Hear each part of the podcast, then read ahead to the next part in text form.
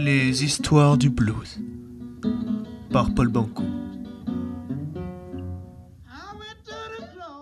Bonjour à tous pour ce 14e épisode des histoires du blues. Alors aujourd'hui j'avais à cœur de vous parler d'un artiste de blues, mais bien plus. C'est un guitariste incroyable, utilisant des sons proches du hard rock, mais avec des sonorités blues et arrivant parfaitement à mixer les deux. Je veux bien évidemment vous parler de Gary Moore, le guitariste prodige.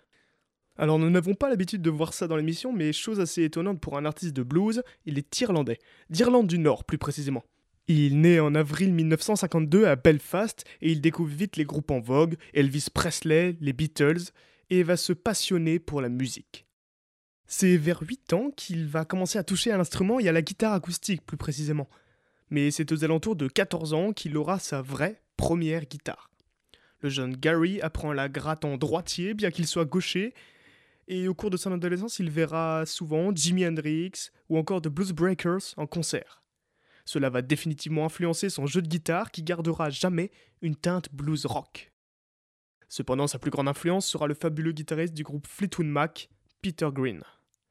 Bon, on n'aura de cesse que de lui rendre hommage tout au long de sa carrière, il va même jouer sur sa Gibson Les Paul de 1959.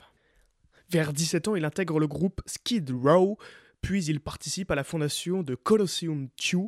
Ces différents groupes vont faire parler de lui dans le milieu de l'art, et le public se sent de plus en plus intrigué par le jeu si spécial de Gary, mélangeant sons saturés du hard rock et phrasé blues. Ses premiers succès se feront avec le groupe Sin Lizzy dans lequel il joue occasionnellement.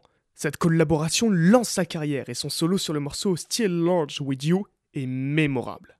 Ces solos endiablés plaisent au public et aux producteurs bien évidemment et petit à petit le jeune Gary va prendre en notoriété.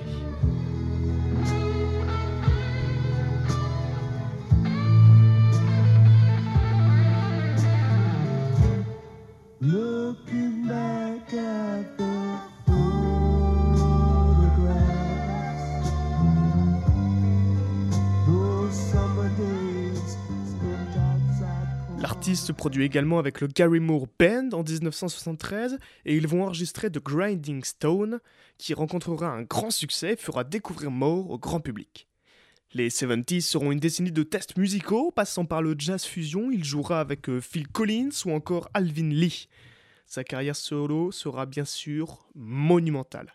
Elle est bien sûr entamée en 73, nous l'avons dit, avec le Gary Moore Band, mais elle va prendre une envolée folle et un tournant absolument magnifique en 1979 avec la sortie de son plus grand succès, le sublimissime Parisienne Walk Away. Il composera la chanson avec le bassiste et chanteur Phil Lynott de Sin Lizzy. Le morceau est un enchaînement sublime de solos de guitare lyriques et somptueux. Ils sont bien entendu teintés très blues dans leur sonorité, mais présentent un son saturé typique du hard rock et des Larsen utilisés consciemment par l'artiste. C'est un des morceaux remarquables qui prépare à la tournure blues de Gary Moore. La chanson se classera d'ailleurs au 8 rang des UK Single Chart en mai 79. Les années 80 seront plus tournées vers le hard rock jusqu'à After the War en 1989. La décennie et sa fin seront marquées par les polémiques opposant Moore et les groupes accusés de plagier Led Zeppelin, comme Kingdom Come. Gary fera d'ailleurs un duo, Led Clone, avec Ozzy Osbourne, le roi du métal, leader du groupe Black Sabbath. Et ce, bien sûr, afin d'attaquer les groupes qui imitent Led Zeppelin, comme l'indique le nom de la chanson, Led Clone. S'ensuira ensuite une bataille médiatique plus ou moins violente.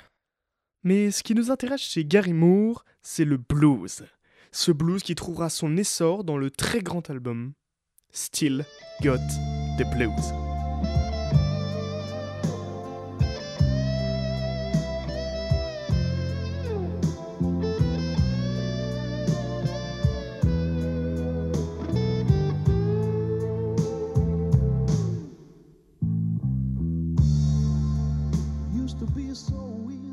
Le 26 mars 1990 chez Virgin Records, l'album marque un tournant définitivement blues dans sa carrière. L'album sera disque de platine en Angleterre et des artistes comme les bluesmen Albert King ou Albert Collins y participent.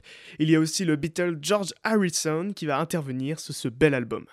C'est là encore un des plus gros succès solo de Gary Moore. Dès lors, le blues fera toujours partie de sa musique, mais attention à un blues électrique, lyrique, mélodieux et saturé. Un blues original et propre à Moore. Il est considéré comme l'un des plus grands guitaristes de sa génération. En 1992, il sort After Hours avec B.B. King, puis Blues for Greenie, écrit par son ami Peter Green en 1995. D'ailleurs, je vous ai dit au début de l'épisode que Moore jouait sur la Gibson de Peter Green. Elle fait en effet partie intégrante du son si particulier de Gary Moore, avec son fameux micro-manche hors phase. Malheureusement, Gary a dû la vendre à Kirk Hammett, le guitariste de Metallica, en 2006. L'artiste écrira ensuite Back to Blues en 2001, puis Power of the Blues en 2004 et enfin Old, New, Ballads, Blues en 2006. En 2008, il lance une tournée internationale pour son album Bad for You Baby et il finira par décéder le 6 février 2011 d'une crise cardiaque qui se révélera être plus tard un coma éthylique. Il avait 58 ans. L'un des meilleurs guitaristes de tous les temps venait de trépasser, mais son jeu si mélodieux et envoûtant, et surtout si unique, si particulier, mélangeant parfaitement le blues et le hard rock, restera jamais dans les oreilles et dans les cœurs.